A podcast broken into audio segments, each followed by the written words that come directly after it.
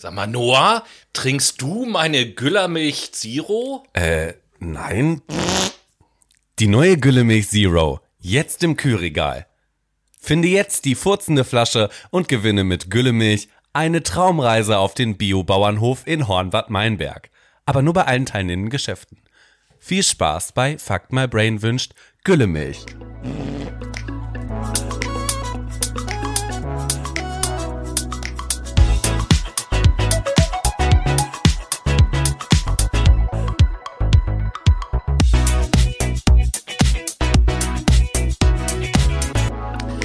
Hallo liebe Menschen und herzlich willkommen zu einer neuen Folge Fuck My Brain und wir begrüßen euch in dieser Folge mit dem Wahlspruch für Gott, Fürst und Vaterland und damit gehen Grüße raus an Fürst Hans Adam II., der nämlich das Staatsoberhaupt ist von Liechtenstein, wo wir diese Woche der erfolgreichste und beliebteste Podcast sind und Ja. äh, frisch aus Vaduz eingetroffen, der Noah. Ja, würde ich auch einfach sagen, moin, moin Brudi aus Liechtenstein. ja, servus Leute. Herzlich willkommen zu einer weiteren Folge. Wie war das Speisen mit Hans Adam? War, ja, ich sag doch, das ist jetzt mein Brudi. Wir sind jetzt auf jeden Da, Fall darfst, dicke Bros. jetzt, darfst ihn jetzt Hansel nennen. Ja, ich nenne nenn ihn jetzt Hansi. Hansi Manzi. Hansi ist mein Bro aus Lichti. aus, aus Lichti. Aus Lichti. Wunderbar. Lichti Steini. ja, äh. Zu Beginn der Genau. Sendung haben wir erstmal ein paar Props wieder zu verteilen. Ein paar dicke Props in die Genau. Gesichter von euch. Super schön. und die Props gehen tatsächlich, klingt jetzt im ersten Moment vielleicht komisch, aber die gehen tatsächlich raus quasi an die Bristol Stuhlskala, die wir vor zwei Wochen mal hatten. Denn Die war echt hyped, ne? Die war hyped. Wir haben so viele Reaktionen bekommen wie noch nie Ja. und äh, deswegen geht unser Dank einfach raus. An euch stuhlende Leute raus. Wie, wie konnten wir so blind sein? Also ich habe in der Sendung die, die Frage gestellt, so ja, wer wer kennt die überhaupt, findet die Anwendung? Es haben mir äh, mehrere Leute aus der Pflege geschrieben, die gesagt haben, hallo, damit habe ich jeden Tag zu tun, selbstverständlich.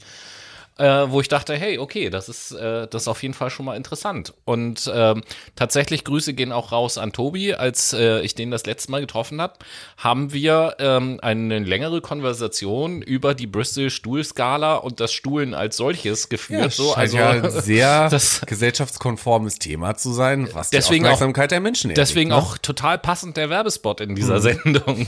so. 1A. Also, Gülle äh, ist auf der Bristol Stuhl, Stuhlskala, glaube ich, auf äh, Typ Nummer 7. 7. Genau, Genau. Typ 7. Ja, typ also- 7 hatte ich diese Woche auch schon. Siehste. Muss ich mich mal kurz outen. Dankeschön. Gerne. Und äh, deswegen äh, geht mein Dank raus an euch da draußen, die sich bei uns gemeldet haben. Und äh, ich sehe schon hier in Fuck My Brain, wir müssen Mehr, über Code reden. Ne? Wir müssen mehr oh.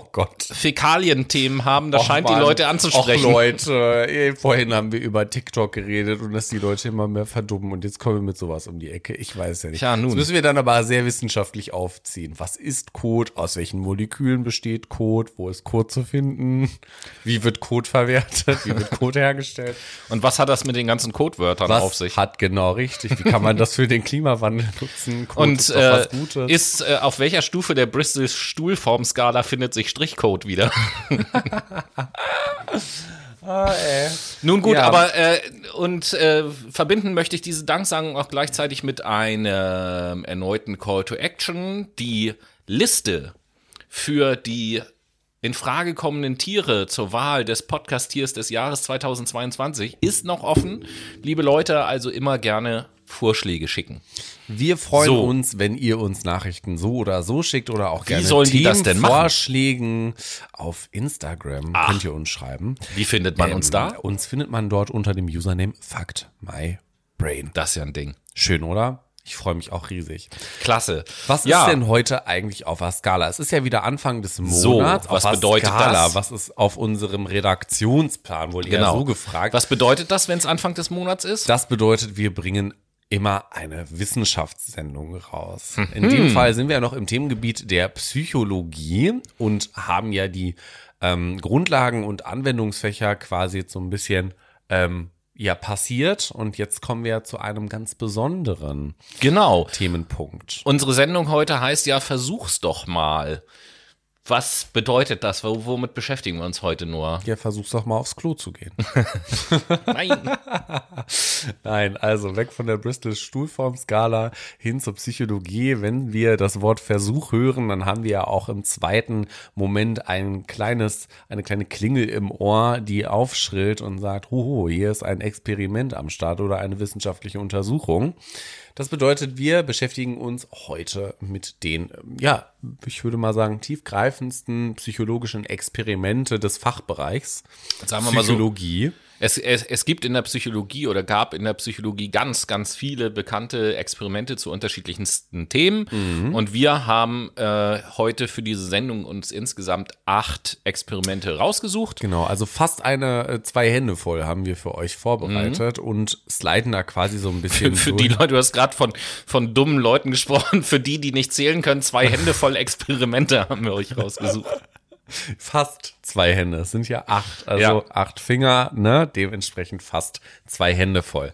Aber wie dem auch sei, ähm, natürlich sliden wir so ein bisschen durch den Versuchsaufbau, aber haben gedacht, wir legen mal heute unseren eigenen Fokus auf die Experimente und berichten euch das, was wir für interessant gefunden oder em- empfunden haben, so heißt es. Ähm, ja, und dadurch kriegt ihr nochmal einen kleinen Anteil von uns neben diesen doch sehr äh, ja, stupide dargelegten Experimenten, würde ich mal sagen. Ne? Genau so ist es. Und ihr wisst ja, in der Psychologie-Reihe geht es ja auch nicht darum, alles über das wir dort sprechen, ganz tiefgehend zu erklären, sondern es geht ja vielmehr darum, euch einen kleinen Einblick zu geben und dadurch vielleicht Neugier und Interesse zu wecken. Das ist ja so der Hintergrund. Und äh, ja, lange Rede, gar keinen Sinn. Ich würde vorschlagen, dass wir einfach einsteigen und das erste spannende Experiment, das hat euch der liebe Noah mitgebracht. Genau. Es ist nämlich ein ähm, Experiment, das äh, ja sehr viel aus dem Bereich Sozialpsychologie vor allen Dingen kommt und ähm, sich um die ja, Gruppenkonformität dreht, könnte man sagen. Falls ihr jetzt mit dem Begriff Sozialpsychologie nicht so richtig was anfangen könnt, kleiner Tipp. Unsere Sendung Psychologie Doppelpunkt SPD, das ist die Sozialpsychologie-Sendung, gerne mal reinhören. Ganz genau so ist es. Viel Spaß beim Reinhören und dementsprechend beschäftigen wir uns jetzt im Folgenden mit der ähm, Konformitätsstudie oder auch dem Konformitätsexperiment nach Salomon Ash. Eine Reihe von Personen saß nämlich an einem Konf Konferenztisch. Der Versuchsperson, die diesem Raum beitrat, wurde gesagt, es handle sich um andere freiwillige Teilnehmer an dem Experiment. In Wahrheit waren jedoch alle Anwesenden außer der Versuchsperson Vertraute des Versuchsleiters. Versuchsleiters. Ja, also ich habe heute ein paar Sprachstörungen. Das ist Stellt ja euch mal darauf ganz was ein. Ne? Neues. Auf einer Karte wurde der Gruppe eine Linie dargeboten. Neben dieser Referenzlinie wurden drei weitere Linien gezeigt und es war die Aufgabe der Person einzuschätzen, welche dieser drei Vergleichslinien gleich lang wie die Referenzlinie war. Bei jedem Durchgang war eine der Linien deutlich erkennbar gleich lang wie die Referenzlinie. In der Kontrollgruppe sollten die Vertrauten des Versuchsleiters ihre wahre Einschätzung in der Gruppe äußern, welche Linien die gleich lange sei. Erwartungsgemäß macht die Versuchsperson, die mit den heimlich Vertrauten am Tisch sitzt, unter dieser Bedingung kaum Fehler, nämlich unter einem Prozent. In der Experimentalgruppe fanden jeweils 18 Schätzungen statt. Während sechs dieser Durchgänge waren die heimlichen Vertrauten instruiert, ein richtiges Urteil abzugeben, um natürlich glaubhaft zu erscheinen. Während der verbliebenen zwölf Durchgänge die zufällig unter die sechs Richtigen gemischt wurden, sollten die Vertrauten einstimmig ein falsches Urteil abgeben. Die Probanden passten sich bei etwa einem Drittel der Durchgänge trotz offensichtlicher Fehlentscheidungen der Mehrheit an. Nur ein Viertel der Versuchspersonen blieb unbeeinflusst. Sie machten auch in den zwölf manipulierten Durchgängen keine Fehler. Dieses Originalexperiment wurde auch später in einer Vielzahl von Varianten repliziert, muss man sagen. Also äh, wiederholt. Repliziert ist nur so ein schönes wissenschaftliches Wort. Ähm, es ergab sich folgender Zusammenhang. Je größer die Gruppe ist, desto mehr Konformität wird erzeugt. Also je mehr schenken wir unseren Gruppenmitgliedern mit ja, also ich meine, wir sind ja in dem Fall in einer Gruppe gewesen, denen schenken wir mehr Glauben und dementsprechend sind wir auch davon überzeugt, wenn die die Wahrheit sagen, dann kann ich nicht falsch liegen. Weil wenn ich jetzt gegen diese Gruppennorm oder dieses Gruppenverhalten verstoße, dann fühle ich mich komisch. Und das mhm. wollen wir Menschen vermeiden. Natürlich, wir wollen vermeiden, dass in uns ein schlechtes Gefühl hochkommt. Also Und sagen wir einfach, das passt so. Es könnte ja sogar das Gefühl äh, äh, sogar so weit gehen, äh, dass ich quasi Angst habe, das Richtige zu sagen, weil ich dann ein Abweichler in der Gruppe bin und vielleicht nicht mehr dazugehöre oder sowas. Ganz genau so ist es. Ähm, ganz interessant ist auch, dass diese Testpersonen typisiert werden konnten, also nochmal äh, geclustert werden konnten Aha. in bestimmte ähm, Persönlichkeitstypen, würde ich jetzt nicht sagen, aber einfach ja Typologien. So. Mhm. Ähm, in der Gruppe der sich anpassenden Personen, der nämlich sogenannten Konformisten, konnten drei verschiedene Anpassungstypen unterschieden werden. Ähm, erstens, einige wenige änderten ihre Meinung wegen der Me Mehrheitsmeinung, ohne bewussten Druck der Gruppe zu verspüren. Ihre Wahrnehmung änderte sich da nämlich tatsächlich. Zweitens, die meisten glaubten ihrem eigenen Urteil nicht und wurden unsicher, obwohl sie richtig wahrgenommen hatten, dass äh, ja die Mehrheit recht haben müsste. Und drittens, die Gruppe nahm den Fehler konkret wahr, wollte jedoch bewusst den Konflikt mit der Gruppe vermeiden. Also das sind so die Reaktionen, die darauf mhm. gezeigt wurden. Und dementsprechend konnte das gegliedert werden in erstens die Selbstbewussten, zweitens die Introvertierten und drittens die Zweifelnden. Die Selbstbewussten waren charakterisiert äh, davon, dass sie ähm, ihre abweichende Meinung klar und deutlich äußerten. Ohne die Gruppe anzugreifen, waren sie sich in dem Fall dem Konflikt halt bewusst und haben es durchgezogen. Also sie haben gesagt, ey Leute, äh, das, was ihr da labert, nee, das passt irgendwie so gar nicht. Äh, die zweiten, wie gesagt, waren die Introvertierten, die zögerten sehr lange und entschieden sich letztlich dafür, dass sie ihre Individualität und ihr getroffenes Urteil nicht aufgeben wollten. Also die waren dann am Ende doch so, nee, soll ich jetzt hier widersprechen? Ich glaube, das ist nicht richtig. Ich glaube, die Linie ist richtig. Also haben nicht so lautstark und selbstbewusst quasi ihre Meinung äh, dargeboten. Und dann gab es die Zweifelnden, die fühlten sich so ein bisschen hin und her gerissen, entschieden sich aber letztendlich dafür, dass ein unabhängiges Urteil am besten für die Aufgabe ist. So sieht das aus mit diesem ähm, ja, Typisierungen oder Typologien an Testpersonen. Was war jetzt so ein bisschen das Ergebnis des Experiments, was ja doch ein bisschen sehr verwirrend, aber eigentlich sehr einfach war?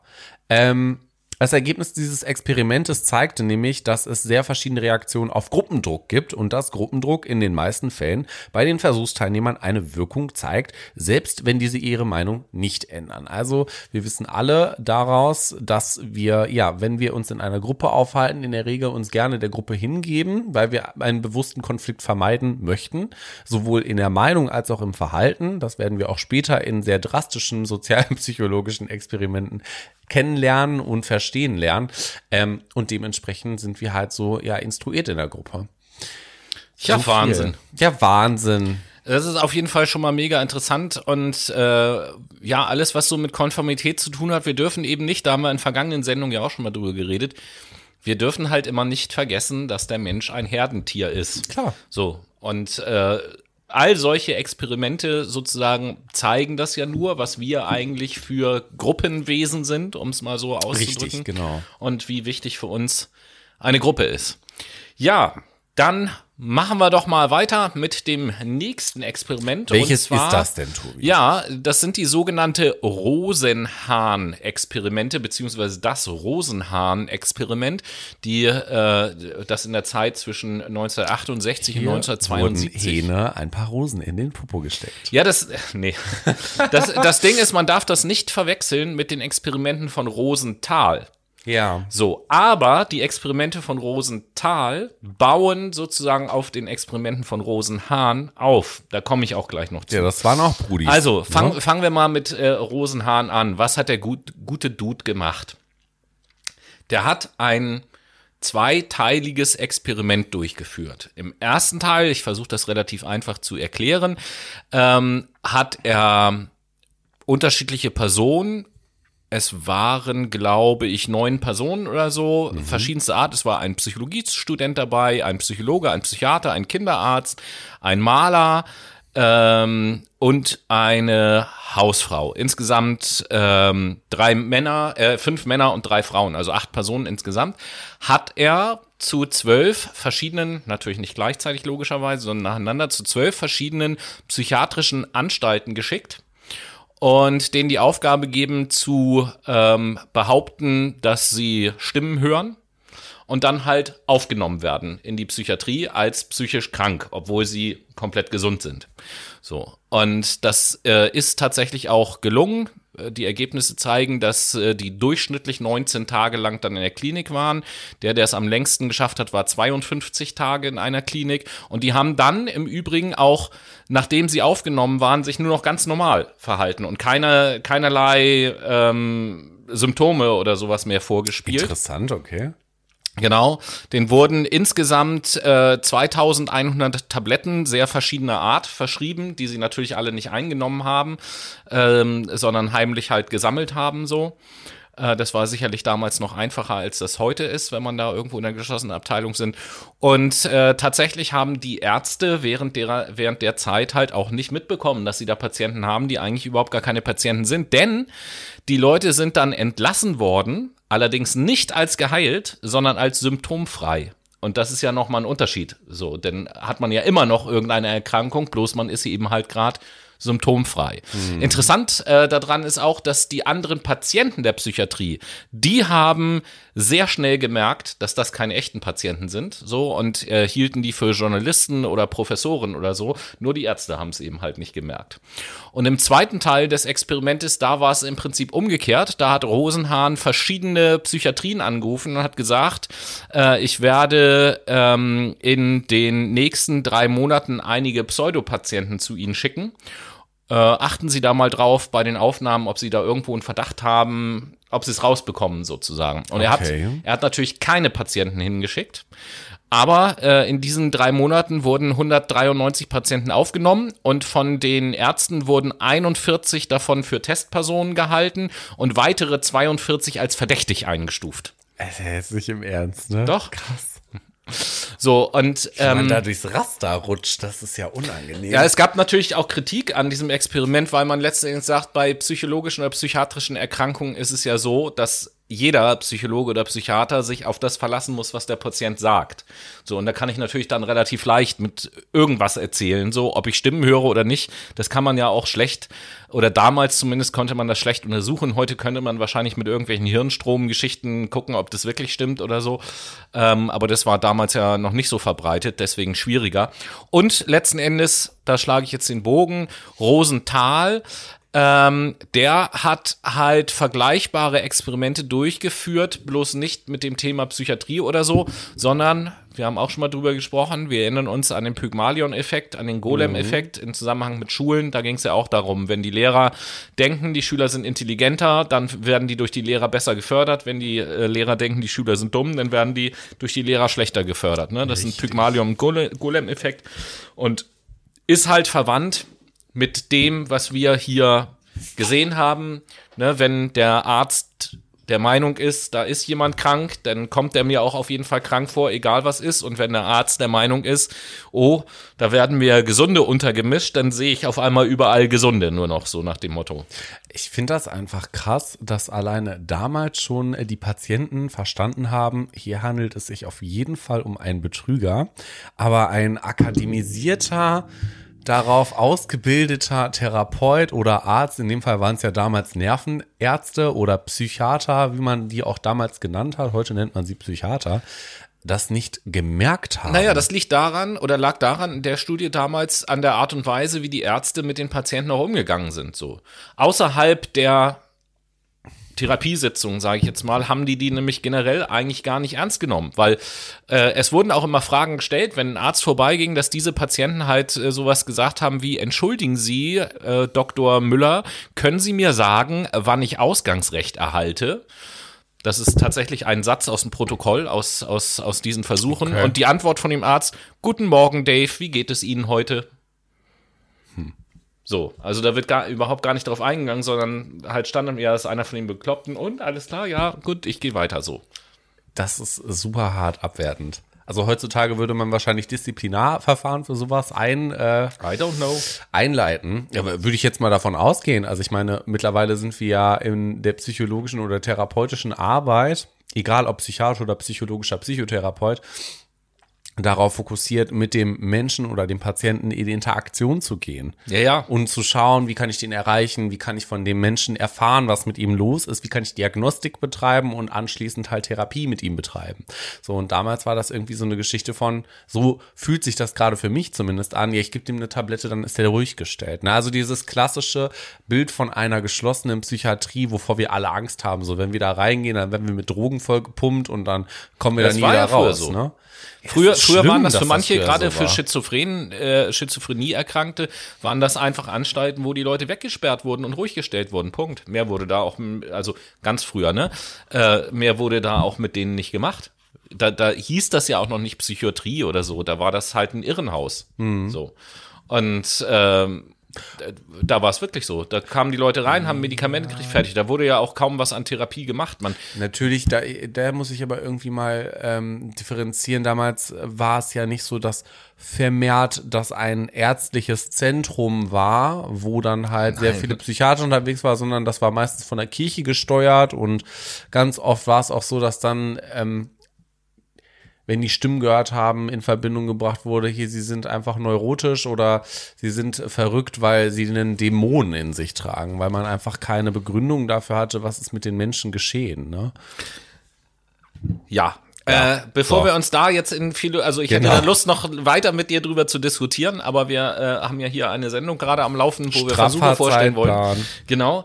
Und äh, ja, das zu den Rosenhahn-Experimenten aus den späten 60er, Anfang 70er Jahren. Und ähm, mit dieser irren Erkenntnis würde ich sagen, schlüpfen wir erstmal in die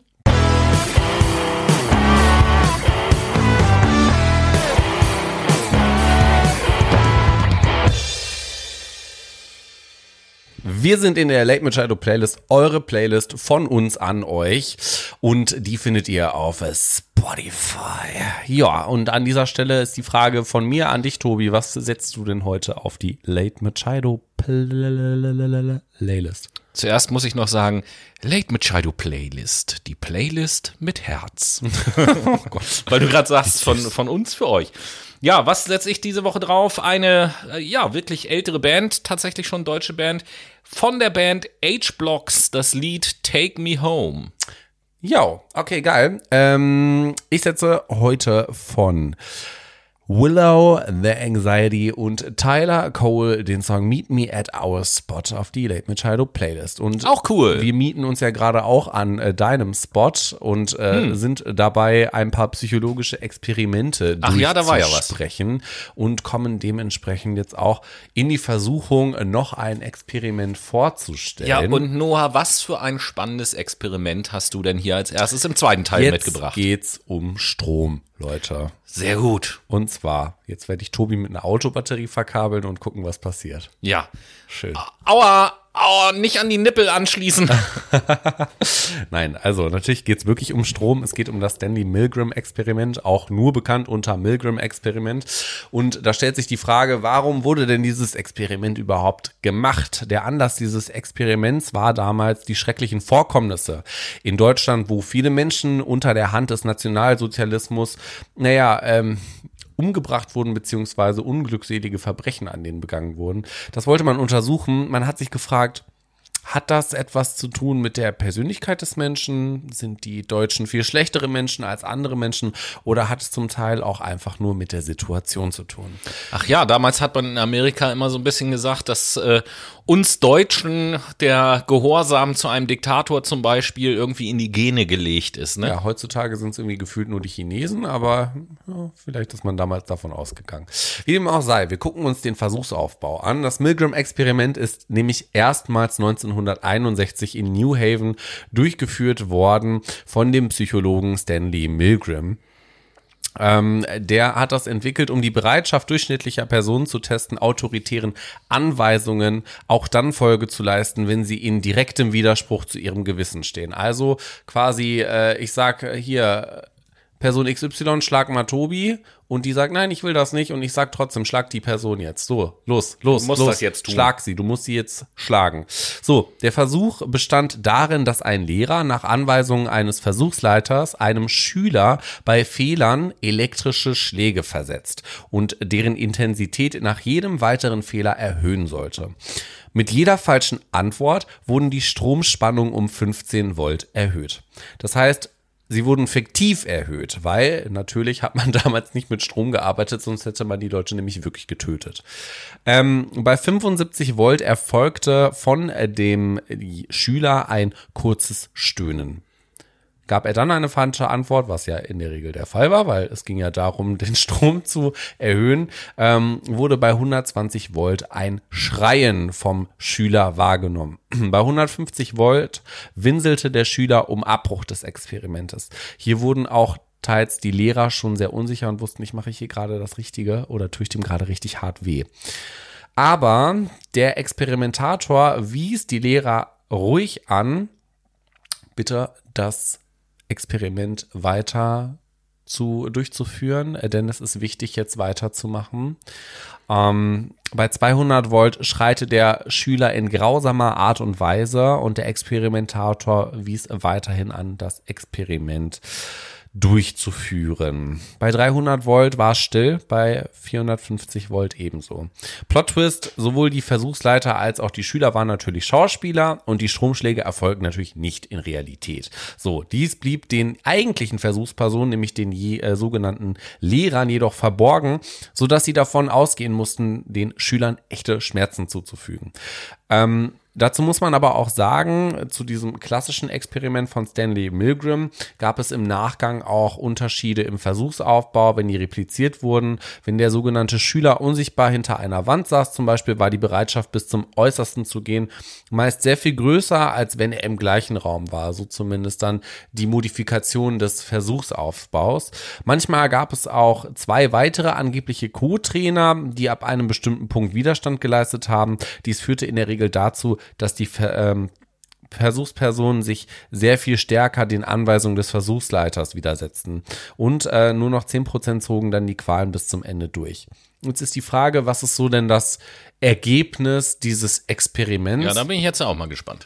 Trotz des Schreins des Schülers und der Unsicherheit der sogenannten Lehrer betätigten circa 60 Prozent der ProbandInnen den Schalter bis 450 Volt. Also hätte es sich hier wirklich um echte Stromstöße gedreht, dann wären einfach diese Menschen gestorben. Punkt. Dann wären weitere Menschen tot gewesen, weil wir Angst hatten, uns dem Anwe also den Anweisungen des Versuchsleiters zu widersetzen. Das Experiment wurde aber auch in verschiedenen Nationen und in verschiedenen Geschlechtergruppen durchgeführt und Trotzdem lässt sich kein Unterschied in den Ergebnissen erklären. Also die Ergebnisse waren gleich, egal ob es man in, ähm, in Amerika durchgeführt hat oder in England oder in Schweden oder in Asien. Apropos, in Deutschland wurde es auch durchgeführt, in München, und da hat man festgestellt, wir Deutschen sind wirklich ein bisschen grausamer. Ähm, da war die Zahl weit über 60 Prozent. Aber was man daraus ablesen kann, ist ja, dass wir Menschen einem gewissen autoritären Druck unterfallen, wenn es darum geht, gewisse ähm, Instruktionen von hoppala, Menschen ähm, durchzuführen, die wir als autoritärer wahrnehmen. Das Phänomen kennen wir ja zum Beispiel auch, wenn wir jetzt nicht mehr in Richtung Gewalt gucken, sondern in Richtung Glauben. Ähm, Menschen mit einem Titel, also mit einer Professur oder einem Doktortitel, schenken wir meistens mehr Glaubwürdigkeit und Glauben den Die Wissenschaft hat herausgefunden. Oh, die Wissenschaft. Ganz Hm, da genau. muss ich das ja glauben. Genauso, das ist ja auch bestätigt, der Halo-Effekt schenken wir Menschen mit, die also die einfach attraktiver für uns aussehen oder besser gesagt besser gebildet aussehen, denen schenken wir auch mehr Glaubwürdigkeit. Und das ist ein großes Problem in unserer Gesellschaft. Damit hat sich Milgram äh, beschäftigt und das Milgram-Experiment gilt auch heute noch als valide und wird auch noch in einer Vielzahl durchgeführt.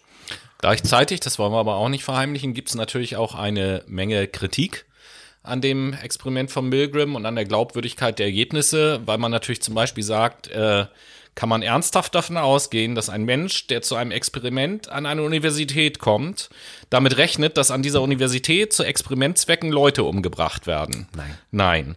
Hier sind wir auch wieder in dem Phänomen Demand Characteristics, ne? Also die Versuchspersonen äh, checken eigentlich schon im Vorfeld, was die, was jetzt der Versuchsleiter von uns möchte und dementsprechend spielen wir dann Theater. Das, das sind eben halt so die, die, äh, sag ich mal, Störvariablen, die da so ein bisschen mit drinne sind, weswegen manchmal die äh, Eindeutigkeit der Ergebnisse angezweifelt wird, sagen wir es mal so. Richtig. Fakt ist aber, dass dieses Experiment einen sehr, sehr großen Einfluss auf die Psychologie gehabt hat und auch noch bis heute hat. So.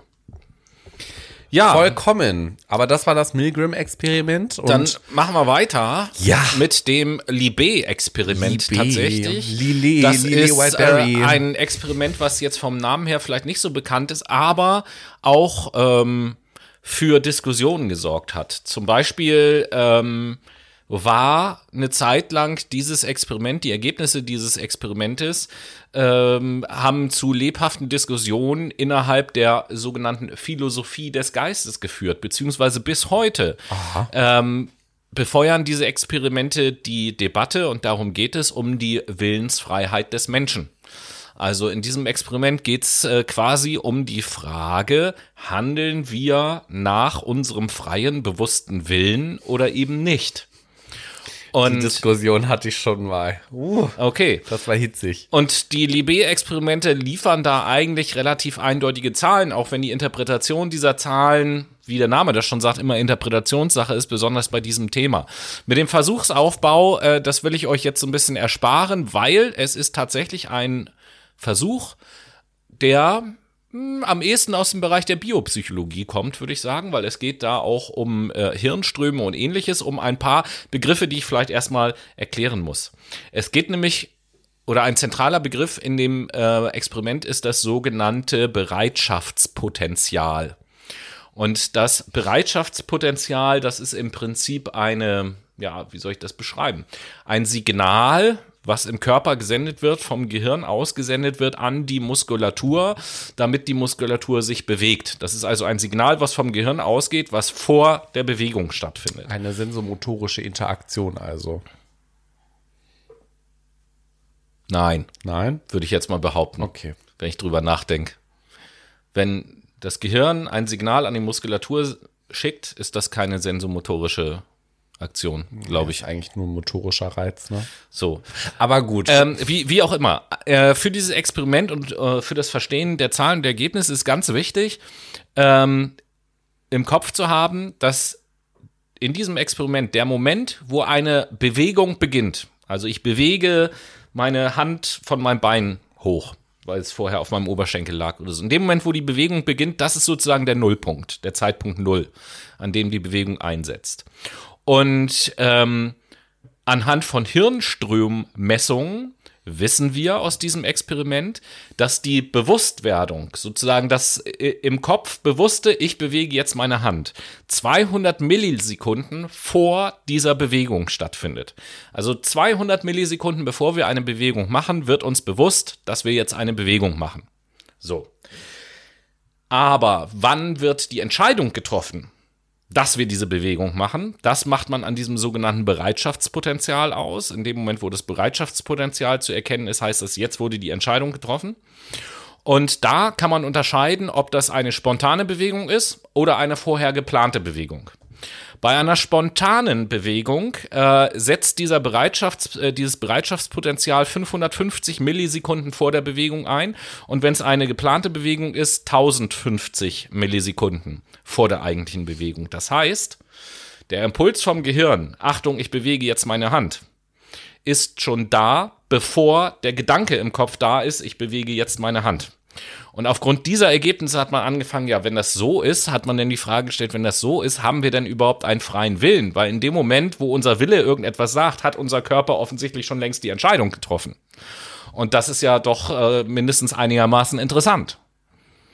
Finde ich auch, ja, klar. So, und wenn man das eben halt mal konsequent zu Ende denkt, dann kann man eben halt auch schnell zu der Frage kommen, so ja, ähm, wie ist denn das jetzt eigentlich so, das, was wir so machen? Sind das bewusste Entscheidungen oder sind das doch nur natürliche Reflexe und unser Bewusstsein gibt uns im Nachhinein nur eine Erklärung, warum das jetzt genau richtig war und warum ich das gewollt habe, so.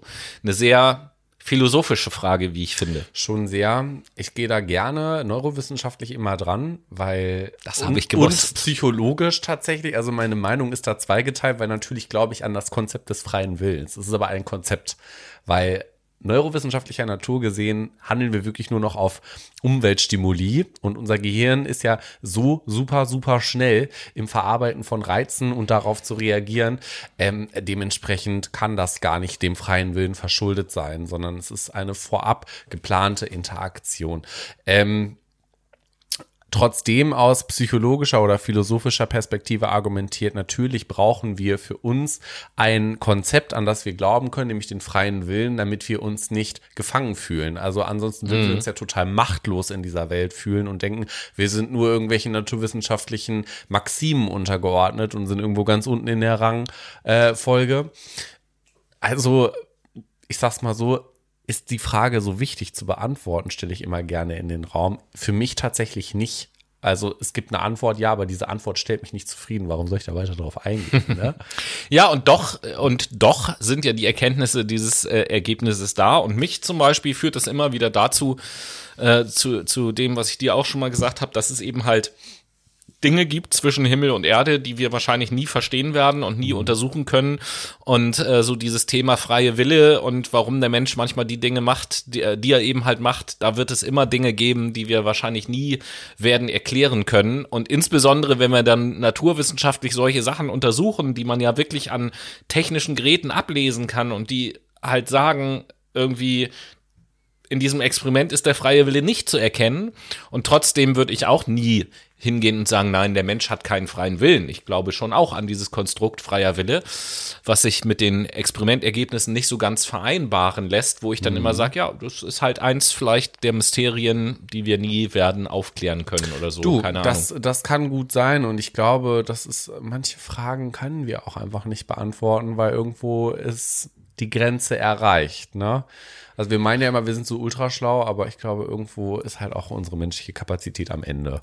Apropos Grenze erreicht, mhm. fällt mir dabei gerade ein. Ich glaube, dass du als nächstes auch noch so einen Versuch, ein Experiment mitgebracht hast, ähm, wo Grenzerreichung oder Grenzüberschreitung auch eine Rolle spielt, oder?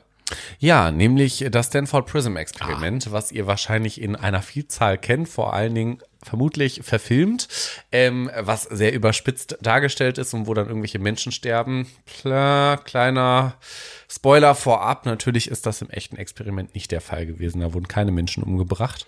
Aber ähm, ja, es geht ums Stanford Prism Experiment ähm, des kalifornischen Sozialpsychologen Philip Zimbardo und es gehört eigentlich zu den Schlüsselexperimenten der Psychologie. Ähm, zum Versuchsablauf müssen wir sagen, in einer Lokalzeitung im kalifornischen Palo Alto wurde 1971 männliche Studenten für eine psychologische Untersuchung des Gefängnislebens gesucht. Entlohnung waren 15 Dollar pro Tag, damals zu der Zeit relativ viel. Ihr müsst euch vorstellen, heute wären das ungefähr 100 Dollar ähm, pro Tag gewesen. 70 junge Männer meldeten sich. Es waren vor allen Dingen Studierende der Elite-Universität Stanford. Und nach einem Losverfahren wurden sie dann aufgeteilt. Die eine Hälfte wurde zu Gefangenen erklärt, die andere zu Wärtern. Um diese Rollen so realistisch wie möglich auszufüllen, wurden die sogenannten Gefangenen direkt zu Hause verhaftet und dann in ein nachgebautes Gefängnis in Keller der Stanford University gebracht. Die Gefangenen wurden behandelt, wie es sich damals oder wie es damals in den USA üblich war. Sie gaben ihre Kleider ab, sie wurden entlaust, ihnen wurden Nummern zugewiesen. Den Wärtern wurde die Aufgabe gegeben, diese Gefangenen zu bewachen und für Ordnung zu sorgen. Also ein klassisches Gefängnisszenario könnte man meinen. Allerdings trat hier genau das Gegenteil ein. Die Situation eskalierte nämlich sehr schnell. Bereits am ersten Tag war zu beobachten, dass die Wärter die Gefangenen Liegestützen machen ließen und dabei ihre Füße auf den Rücken der Gefangenen stellten. Die Aggression auf beiden Seiten war dementsprechend schon am ersten Tag signifikant spürbar. Am Morgen des zweiten Tags kam es dementsprechend zu einem Aufstand unter den Gefangenen, auf den die Wärter wiederum mit harten, sadistischen Strafmaßnahmen reagierten.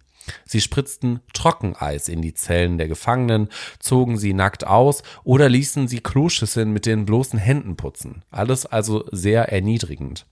Anderen Gefangenen billigten sie eine Vorzugsbehandlung vor. Ein bisschen besseres Essen, wobei Vorzug auch einfach heißen konnte, sie durften sich waschen, sich die Zähne putzen und wann sie wollten aufs Klo gehen. Dies sollte auch dazu dienen, die Gefangenen untereinander zu spalten.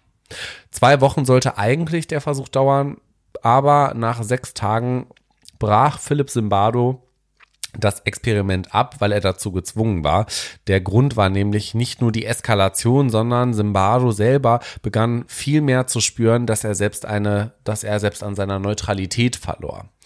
So die Frage, wir haben jetzt gemerkt, es gibt hier sehr viele, es wird hier von sehr viel Eskalation eigentlich gesprochen. Mhm. Also irgendwie ist dieses ganze Experiment, auch wenn das gerade sehr neutral beschrieben war, ziemlich aufgebauscht. Zumindest entstehen in meinem Kopf immer sehr viele Bilder, wenn ich das höre. Laut dem, was ich gelesen habe, wo du jetzt gerade auch sagtest mit Zimbardo, der da immer mehr die Objektivität verlor, war ja auch ähm, die Ursache, dieses Experiment vorzeitig zu beenden, die Freundin von äh, Zimbardo, die mhm. ihn auch immer wieder, die hat es dann natürlich mitbekommen und hat irgendwann zu ihm gesagt, sag mal, was machst du da eigentlich? Die merkst du noch, noch ganz Und die, glaube ich, sogar so weit gegangen ist, äh, dass sie gesagt hat, wenn du das nicht abbrichst, dann trenne ich mich von dir. Ja, das habe ich auch gehört. Das ist aber tatsächlich auch wieder so eine spekulative Sache. Ob das jetzt so ist oder nicht, also ich habe da bisher noch kein Dokument für gefunden, wo drauf steht, das hat sie gesagt oder ähnliches. Ne? Ähm, aber zurück zu dem Auslöser für die jeweiligen Eskalationen, die da entstanden sind. Das war nämlich diese sogenannte De Individuation. Da hat Tobi auch schon mal drüber berichtet in einer Psychologie-Folge. Ich glaube, es war auch die Sozialpsychologie-Folge. Da haben wir unter anderem auch über den Bystander-Effekt gesprochen, der später nochmal ähm, eine Rolle spielen wird. Ähm, wie dem auch sei, die De-Individuation, um euch so eine kleine, so einen kleinen Refresher zu geben, ist ein Phänomen, das ein Individuum zeigt, wenn es sich in einer bestimmten Situation in einer Gruppe befindet weniger stark entsprechend den gesellschaftlichen Verhaltenseinschränkungen handelt, als wenn es alleine in der Situation ist. Also ähm, wir sind hier auch wieder beim Thema Gruppenzwang und eigentlich, ne, ich passe mich an die Gruppe an und gebe dem Ganzen irgendwie, gebe dem Druck nach. Ähm, Simbaru hat hierfür Kriterien aufgestellt und ähm, die Individuation zeichnet sich laut ihm aus durch eine geschwächte Verhaltenskontrolle, durch geschwächte rationale und normative Urteilsprozesse, verringerte Bewertungsangst und in der Folge eine gesteigerte Wahrscheinlichkeit im Widerspruch mit Norm zu handeln. Grundsätzlich bedeutet das schlussendlich, ähm, wir wissen nicht mehr, was wir tun. Wir denken nicht mehr normal darüber nach, wie wir die Menschen ge uns gegenüber behandeln. Ähm, wir haben nicht mehr so Angst, den Menschen weh zu tun. Wenn wir ihnen weh tun, dann haben wir zumindest nicht Angst vor der Folge. Ähm, und die Wahrscheinlichkeit, dass irgendwie internalisierte Normen wie du darfst Menschen nicht töten, ähm, stehen in diesem Fall im Widerspruch oder du darfst ihnen nicht wehtun. Das könnte man so vereinfacht quasi ähm, daraus ableiten. Ja, hier äh, müssen aber auch bestimmte Bedingungen gegeben sein, nämlich zum Beispiel die Anonymität der ausführenden Person, die Verantwortungsdiffusion, über die wir später nochmal sprechen, und die Gruppengröße. Und zum impulsiven Verhalten, was ja schlussendlich im Stanford Prism Experiment passiert ist, ähm, kommt es folglich durch, eine verringertes, durch ein verringertes Verantwortungsgefühl und die Stärkung der Gruppennorm. Im Falle dieses Stanford Prism Experiments jetzt natürlich diese Gruppennorm der, äh, die Ungehorsamen müssen bestraft werden. Es gibt super, super, super, super, super viel Kritik an diesem Experiment, weil das ganz Im Übrigen, ist. Im Übrigen ja auch ein Experiment, was so heute überhaupt gar nicht mehr durchgeführt werden könnte. Da würde sofort der Ethikrat sagen so, äh, hallo, nee, geht gar nicht. Also ich sag's ja gerne nochmal, wie ich es vorhin ausgesprochen habe, ich mag das Wort Hexagon, nämlich der, das, der Ethikrat würde im Hexagon springen. okay. Ich habe mir heute, ich habe mir heute Noah, was bestellt. ist deine Lieblingsgeometrische Form? Ein, ein Hexagon. Hexagon. Natürlich, was sonst? Ich habe mir heute ein Regal bestellt in Hexagon, so dementsprechend ähm, war ich da heute sehr influenced von, aber wie dem auch sei, Es gibt super viel Kritik. Ich habe euch fünf Fakten zusammengefasst. Wir fangen mit Fakt 1 an. Fakt Nummer 1. Zimbardo hat nicht als unabhängiger Wissenschaftler im Experiment fungiert. Zimbardo schreibt nämlich in seinem Buch The Lucifer Effect aus dem Jahr 2007, dass er ein Vorgespräch mit den Wärtern des Stanford Prism Experiments geführt hat. In diesem Gespräch stachelte er die Wärter schon jetzt an, dass sie ein Gefühl der Frustration schaffen sollten, Angst einjagen und auf verschiedene Arten und Weisen den Gefangenen die Individualität nehmen könnten. Mhm. Fakt 2. Zimbardo war von Anfang an an der Gefängnisdirektor. Im besagten Vorgespräch nutzte er nämlich den Plural, also er hat im Wir-Kontext quasi äh, gesprochen und suggerierte damit den jeweiligen Probanden schon, dass die Wärter und er ein Team darstellen nämlich die Wärter und er als Gefängnisdirektor. Jedoch behauptete Simbardo über Jahrzehnte, dass er in einer späteren Phase des Experimentes erst in der Rolle des Direktors angekommen war, beziehungsweise dort reinrutschte und negative Gedanken gegenüber den Gefangenen erzeugte, weshalb er auch unter anderem dieses Experiment abgebrochen hat. Fakt 3. Das Phänomen Demand Characteristics. Infolge dieser Vorbesprechung kam es zum Phänomen der Demand Characteristics. Hierbei ähm, handelt es sich oder hierbei erahnen Probanden im Vorfeld, was der Sinn des Experimentes ist und sind somit nicht mehr unabhängige Probanden, sondern bereits geframed. Kurzum, es wird keine wissenschaftliche Untersuchung mehr durchgeführt unter neutralen Bedingungen, sondern quasi wird ein Theaterstück gespielt, weil die Probanden wissen, was Zweck des Experiments ist. Dementsprechend verhalten sie sich nämlich auch so. Dies machte auch ein Kommentar eines Teilnehmenden des Stanford Prism Experiment deutlich, der erklärte, dass er konkrete Pläne im Kopf plante, um Auseinandersetzungen zu erzielen, damit die Forscher etwas in den Händen hätten, um damit arbeiten zu können. Hm. Fakt 4. Instruktion, Instruktion und noch mehr Instruktion.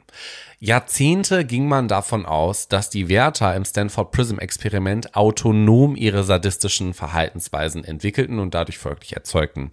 Nun weiß man durch Recherchen, dass David Yaffe, ein Wärter im Experiment, der Student von Zimbardo war und vorab ein Protokoll festlegte, in welchem niedergeschrieben war, dass die Gefangenen Ketten und Kn äh, Ketten um die Knöchel angelegt bekommen sollten oder dass die Gefangenen auszuziehen sind. Dieses Protokoll stellte er er indirekt den Wärtern am besagten Samstag, den ich vorhin erwähnt habe, vor.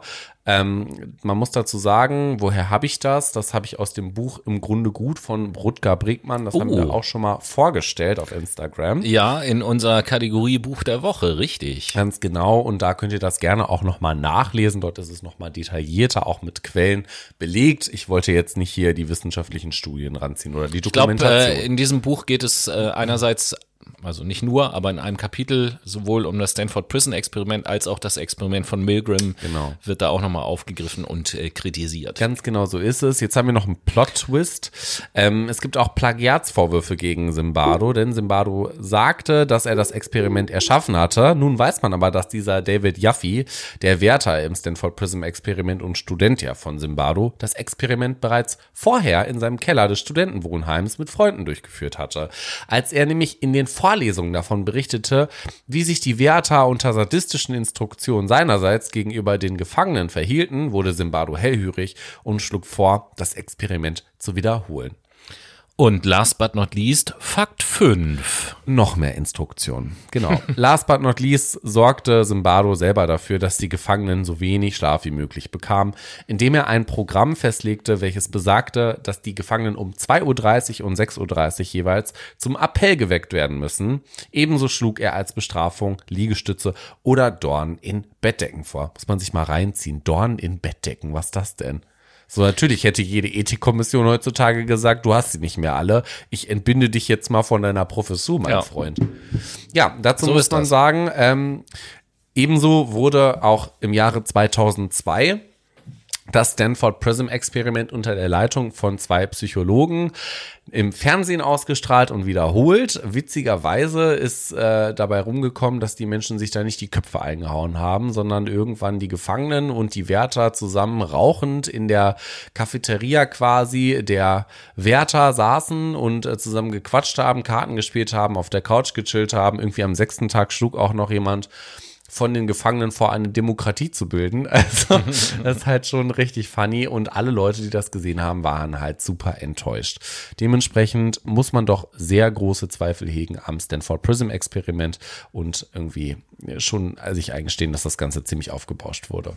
Und gleichzeitig hat es aber natürlich äh, krasse äh, Folgen gehabt, dieses ganze Experiment, ne? weil äh, vieles in der Psychologie auch sich auf dieses Experiment bezieht, beziehungsweise der Versuchsleiter, Herr Zimbardo, äh, ja nicht nur ein großes Tier äh, in der äh, Psychologenvereinigung ist, beziehungsweise war, sondern beispielsweise auch Jahre oder Jahrzehnte lang, ne, jahrelang auf jeden Fall, ähm, in bestimmten Gerichtsverfahren als, ähm, sagen wir mal, Gutachter aufgetreten ist. Und zwar besonders in den Verfahren, in denen Soldaten vor Gericht standen, die, und das sagt euch vielleicht was, in Abu Ghraib als äh, Wärter eingesetzt waren und dort Gefangene misshandelt haben.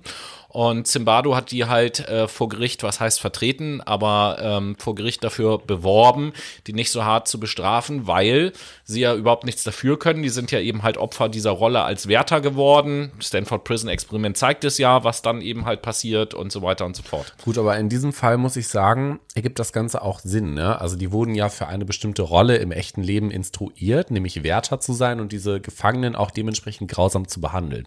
Natürlich ist es da jetzt zum Morden gekommen. Das ist nochmal ein anderes Ja, nicht nur das, Thema. also Morde sind natürlich das äh, Schlimmste, aber da geht, also das ist dazu, krasseste Misshandlung. Genau. Ne, das ist klar. Ähm, trotzdem muss man sagen, ich würde schon behaupten, dass die, dadurch, dass sie ja instruiert wurden als Wärter, sich mit dieser Rolle auch identifiziert haben. Es gibt ja verschiedenste Studien, die das auch nochmal stützen. Jetzt sich auf das Stanford Prism Experiment zu berufen als einzige valide Quelle, die ja nicht mal valide ist, schwierig, sehr schwierig.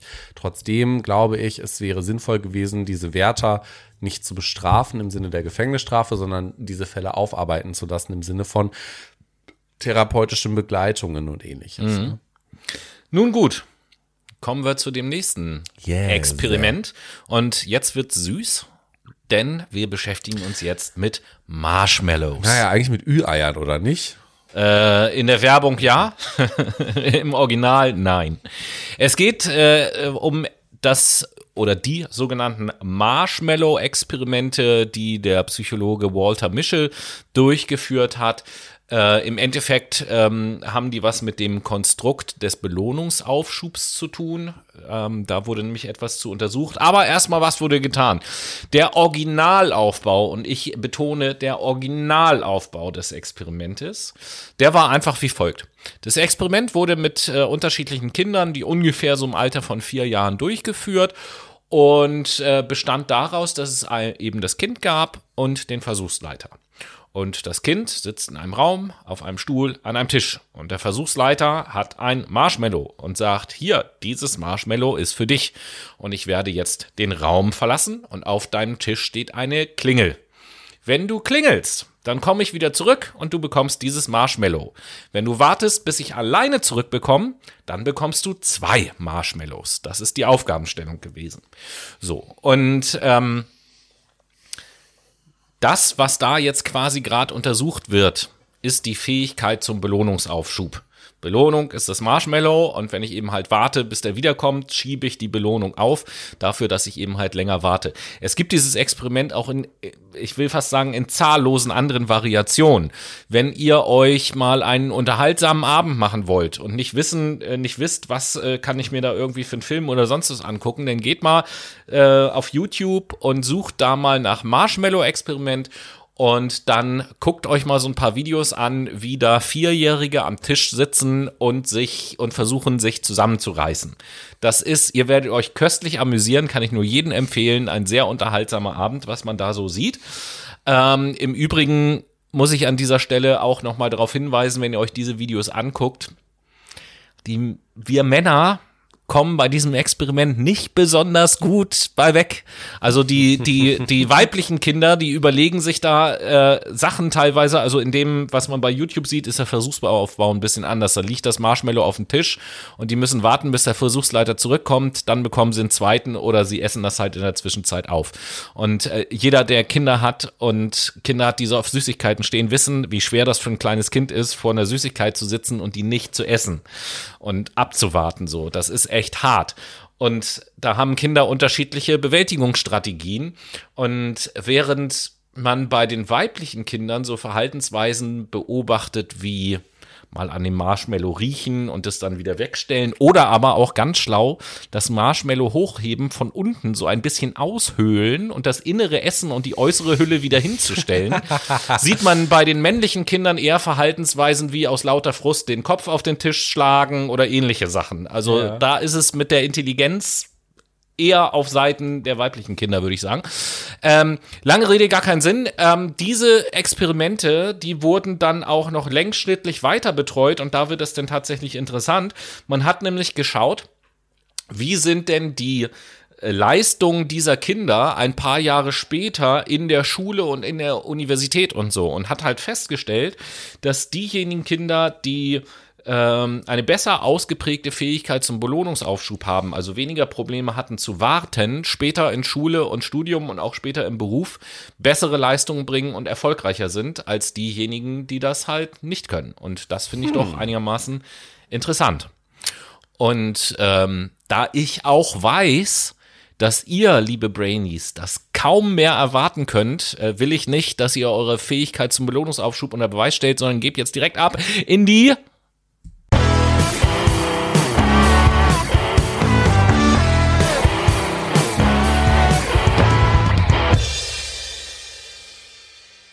Wir sind äh, wieder da. Natürlich habt, äh, haben wir, wie versprochen, euch die Belohnung nicht zu lange aufgeschoben. Ähm, und dementsprechend, damit wir euch nicht weiter auf die Folter spannen, frage ich Tobi, Tobi, was setzt du als zweiten Song auf die Late Machado Playlist? Ja, ich äh, setze einen ganz besonderen Song auf die Late Machado Playlist, nämlich von einer Band, die ja, eine, eine ganz große äh, alte Band ist im Bereich des Punk-Rocks äh, mit einem Lied, wo es sich tatsächlich auch mal lohnt, auf den Text zu hören, weil der äh, tatsächlich mittlerweile einiges an Aktualität bietet. Äh, die Rede ist von der Band Bad Religion und von dem Lied 21st Century Digital Boy. Mhm, Kenne ich auch. Hast du mir schon mal gezeigt. That is good possible, ja, wie der Spanier zu sagen Sehr gut, sehr gut possible. Äh, ich setze von Muramasa den Song Today mit Tirza auf die Let Me Shadow Playlist und damit sind wir in unserem letzten Abschnitt der psychologischen Experimente. Ja, und passend zum letzten Abschnitt hat Noah euch jetzt das vorletzte Experiment dieser Sendung mitgebracht. Genau, jetzt geht's um Dollar und Latten. Spaß. Dollar und Latten geht es um Darley und Latané. Jetzt oh. geht es um die sogenannte Verantwortungsdiffusion, über die wir auch schon in der Sozialpsychologie-Folge gesprochen mm. haben. Hier, ähm, ja, geht es um zwei Psychologen, nämlich John Darley und Bib Latane, die äh, weltweit das erste Experiment zum Thema Hilfsbereitschaft durchgeführt haben. Und das bekannteste fand, wie gesagt, 1968 statt. Zum Versuchsaufbau ist zu sagen, Darley und Latane luden Probanden unter dem Vorwand ein, an einer Diskussion zum Thema Probleme im Studium teilzunehmen.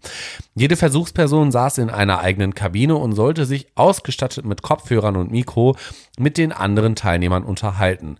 Nach kurzer Zeit wurden die fingierten Diskussionen durch eine Tonbandeinspielung unterbrochen. Zu hören war ein Mann, der gerade einen epileptischen Anfall erlitt und um Hilfe rief. Ziel des Experiments war es, herauszufinden, wie lange es dauern würde, bis die Probanden dem scheinbar notleidenden Mann helfen, beziehungsweise ob man sie überhaupt ob sie überhaupt einschreiten würden. Dahle und Latané führten dazu das Experiment unter unterschiedlichen Bedingungen durch. Die erste Probandengruppe wurde in dem Glauben gelassen, zu zweit zu sein, ein Proband und das Opfer. Die zweite Gruppe glaubte, zu dritt zu sein, zwei Probanden und das Opfer. Die dritte Versuchsgruppe dachte, sie seien insgesamt zu sechst. Das Resultat war erschreckend. Je mehr Menschen angeblich anwesend waren, desto weniger half jeder, äh, half jeder Einzelne und desto länger dauerte es, bis überhaupt einer einschritt. Jetzt ist so tatsächlich offen, was sind die Ergebnisse des Experiments. Die Wissenschaftler erklären sich das Ergebnis des Experiments mit der sogenannten Verantwortungsdiffusion. Das heißt, je mehr Menschen in einer solchen Situation anwesend sind, desto weniger fühlt sich der Einzelne verantwortlich zu helfen. Danes und Latanes Experiment zeigt außerdem, dass sich dieser Effekt auch einstellt, wenn man die anderen Personen und ihre Reaktion gar nicht sieht. Nämlich den sogenannten Bystander-Effekt. Davon ist hier gerade die Rede. Unter dem Bystander-Effekt oder auch Zuschauereffekt oder auch Genovese-Syndrom genannt, mm. versteht man das Phänomen, dass einzelne Augenzeugen eines Unfalls oder eines kriminellen Übergriffs mit nachlassender Wahrscheinlichkeit eingreifen oder Hilfe leisten, wenn weitere Zuschauer anwesend sind bzw. hinzukommen. Der, ich habe gerade so mm, gesagt, als du es gesagt hast, weil, äh, sorry um die phonetische Verbesserung, das ist der Genovese-Effekt, äh, äh, weil es geht nämlich um Kitty Genovese in diesem Effekt und das ist auch eine Ursache ah. gewesen, warum die überhaupt ihre Experimente gemacht haben. Das ist nämlich eine Frau gewesen, die spät abends von der Arbeit nach Hause kam und dann überfallen wurde und mit, ich weiß jetzt nicht genau, über 30 Messerstichen äh, getötet Flur wurde. ihres Hauses. Ne? Naja, vor, vor dem Haus genau. und in zwei Angriffswellen also Angreifer war da, hat sie angegriffen, da hat sie um äh, Hilfe gerufen und es ging Lichter an, Leute haben rausgeguckt und so, keiner hat geholfen. Der Angreifer ist dann erstmal geflohen, weil er dachte, oh, jetzt geht da Licht an, ist dann irgendwann wieder zurückgekommen, hat halt weitergemacht und es hat halt immer noch keiner geholfen. Und es hat ewig lang gedauert, bis irgendjemand die Polizei gerufen hat. Und das war groß in der Zeitung. Und daraufhin haben die beiden nämlich gesagt, wie kann das denn sein, dass da so viele Leute das mitbekommen haben und keiner ich hilft. Ich meine aber auch, dass ich Kritik dazu gelesen ja, hatte, ja, ja. nämlich, dass irgendwie eine Nachbarin von dieser Kitty Genovese ähm, sehr schnell runtergelaufen ist und ihr dann auch irgendwie versucht hat zu helfen helfen, die Blutung zu stoppen und die Polizei gerufen hätte. Also das ist auch wieder so ein Ding, alle Experimente, so merken wir es zumindest gerade, die so ein bisschen in der Feldforschung sich quasi befunden haben, ähm, sind doch irgendwie leicht verfälscht. Ne? Wir waren nicht dabei, deswegen können wir es nicht beurteilen. In den 70ern und 60ern war das alles noch was anderes. Aber es gibt auch Kritik beim Bystander-Effekt. Vielleicht trage ich das noch vor, dann bin ich nämlich fertig mit meiner yes. Verantwortungsdiffusion und gebe dann meine Verantwortung ab an dich, Tobi. ähm, der Bystander-Effekt wurde nämlich 2019 widerlegt, weil es Untersuchungen gab auf der Grundlage von 219 Aufnahmen von öffentlichen Kameras, die zeigten, dass in 91 Prozent der beobachteten Fälle Opfer von Gewalt und Aggressivität geholfen wurde, wodurch die Reproduzierbarkeit des Bystander-Effekts einfach ja, widerlegt wurde. Hat sich dann erledigt damit. Hm. Okay. Okay. Dann kommen wir jetzt zum ultimativ letzten Experiment dieser Sendung. Äh, haha, was für ein Wortspiel, denn wir beschäftigen uns jetzt mit dem sogenannten Ultimatumspiel. Das Ultimatumspiel ähm, ist ein, ja, ein Experiment, was in der Wirtschafts- und Verhaltensforschung Aha. eingesetzt wird. Und sage ich jetzt mal einfach ausgedrückt, äh, erforscht so ein bisschen das Thema Altruismus beziehungsweise Egoismus. Wie muss man sich das, den Versuchsaufbau vorstellen? Stellt euch einfach vor, äh, ihr seid Teilnehmer eines Spiels und euch wird gesagt, pass mal auf, du bekommst 100 Euro hier bar auf Kralle. Bin dabei. Die kannst du auch behalten. Allerdings gibt es äh, eine Aufgabe, die du vorher erledigen musst. Nebenan in dem Raum, da sitzt ein anderer Versuchsteilnehmer, den äh, kennst du nicht und dem musst du Geld abgeben von diesen 100 Euro. Hm. Und zwar darfst du einen Vorschlag machen, wie viel du demjenigen abgeben möchtest. Das sagst du mir dann als Versuchsleiter. Ich gehe darüber und sage dem, pass mal auf, von den 100 Euro sollst du so und so viel abkriegen. Nimmst du das Angebot an? Wenn derjenige sagt ja, dann wird das genauso gemacht. Wenn derjenige sagt nein, kriegt keiner Geld. Und äh, der Durchgang ist halt vorbei. Damn. Da könnt ihr euch ja äh, mal für zwei Sekunden selber überlegen, wenn ihr in der Situation wäret, wie hoch wäre euer Angebot an den Kumpel da nebenan sozusagen, den ihr überhaupt gar nicht kennt. Die Ergebnisse der Studie sagen, dass zumindest in den USA, Europa und auch in Asien die meisten Angebote so im Bereich zwischen 40 und 50 Prozent lagen. Also zwischen 40 und 50 Euro wurde eben halt angeboten. Und die Ablehnungsquote sozusagen, die wurde richtig hoch in dem Moment, wo man weniger als 30 Prozent anbietet. Und das ist, äh, jeder sagt jetzt vielleicht so, ja, kann ich total gut nachvollziehen. Aber wenn man mal drüber nachdenkt, ist das ja doch einigermaßen seltsam, weil man ja sagt, ich komme mit keinem Geld. Und jetzt sitze ich da und weiß, es geht um 100 Euro und warte auf mein Angebot. Und jetzt werden mir 10 Euro angeboten. Ähm, wenn ich das jetzt annehme, habe ich 10 Euro mehr als vorher. Also ist das ja ein Gewinn. Aber so scheinen wir Menschen nicht zu funktionieren, weil wir in dem Moment wissen, ja, ich habe zwar 10 Euro mehr, aber der andere da drüben, das Arschloch, hat 90 Euro mehr. Und äh, deswegen es uns so ein bisschen Befriedigung verschafft, wenn wir sagen, nö, wenn ich jetzt sage nein, dann verliere ich ja so gesehen nur 10 Euro, aber der da drüben verliert 90 Euro. Und das ist, äh, wie nennt man das? Irgendwie altruistisches Bestrafen oder irgendwie so heißt das, glaube ich. Da gibt es auch irgendeinen so Ausdruck für. Möglich, also auf jeden Fall ein Lerneffekt, den wir da äh, setzen, ne? Genau. Und ähm, ja, erstmal finde ich persönlich äh, das interessant, dass wenn man sich Angebote zwischen 40 und 50 Prozent äh, anschaut, dass man also doch sagen muss, die Masse der Menschen äh, ist in solchen Situationen also einigermaßen, sagen wir mal, sozial verträglich. Ja, 40, 60 aufzuteilen ist ja dann letzten Endes auch noch in Ordnung. Äh, klar wäre das Fairste auf jeden Fall 50, 50. Da wird wahrscheinlich auch nie, niemand Nein sagen dazu. Mhm. So, aber auch 40, 60 geht ja voll noch durch. Ich habe da auch bei mir selber mal so gedacht. Und für, also ich, ich würde, glaube ich, top in dieses Ergebnis passen. So, weil auch so ab 30 Prozent würde ich, glaube ich, anfangen zu überlegen und denken so, das Schwein so, der reißt sich mehr als doppelt so viel Geld unter den Nagel, wie ich kriege hm, dann verzichte ich lieber auf mein Geld dafür, dass der sich jetzt gleich ärgert. Ja, safe. Ich äh, schätze dich auch so ein, Tobi. Das würdest du aber auch nicht aus diesem ja, Rage-Feeling rausmachen, Nein. sondern du würdest es einfach aus Prinzip machen. ja, ja, genau. Und, und ich hätte immer so diesen idealistischen Gedanken im Kopf, so, der lernt, so, jetzt, so, was der lernt jetzt was daraus und wird sowas nie wieder machen. Ganz genau, aber die Leute werden es natürlich trotzdem mal machen. Ne? Also wir sind ja auch Routinemenschen. Genau, das ja. äh, war das Ultimatumspiel von Werner Güth übrigens, das bin ich noch schuldig und äh, erstmals 1982 umgesetzt. Ganz genau. Ähm, und wenn ihr Interesse habt an weiteren berühmten Experimenten der Psychologie, dann schaut euch doch mal das Buch von Menschen und Ratten an von Lauren Slatter. Genau. Das ist ein Buch, wo ich weiß jetzt gar nicht wie viele, äh, aber einige berühmte Experimente der Psychologie detaillierter beschrieben sind auf jeden Fall. Es gibt auch, ähm, ihr könnt auch bei Wikipedia zehn, zehn? Okay, zehn sind in diesem Buch beschrieben. Bei Wikipedia gibt es auch eine Liste, die heißt irgendwie berühmte psychologische Experimente oder so. Da sind hunderte von Experimenten. Da kann man sich äh, schlau lesen. Äh, wir wollten ja in dieser Sendung auch überhaupt gar nicht in aller Tiefe in jedes dieser Experimente einsteigen, sondern uns ging es ja nur darum, euch ähm, verschiedene Arten von Experimenten mal kurz so vorzustellen. Was wurde da gemacht? Welche Themen wurden behandelt? Um, wie eingangs schon gesagt, ein bisschen Interesse zu wecken, vielleicht neugierig zu machen.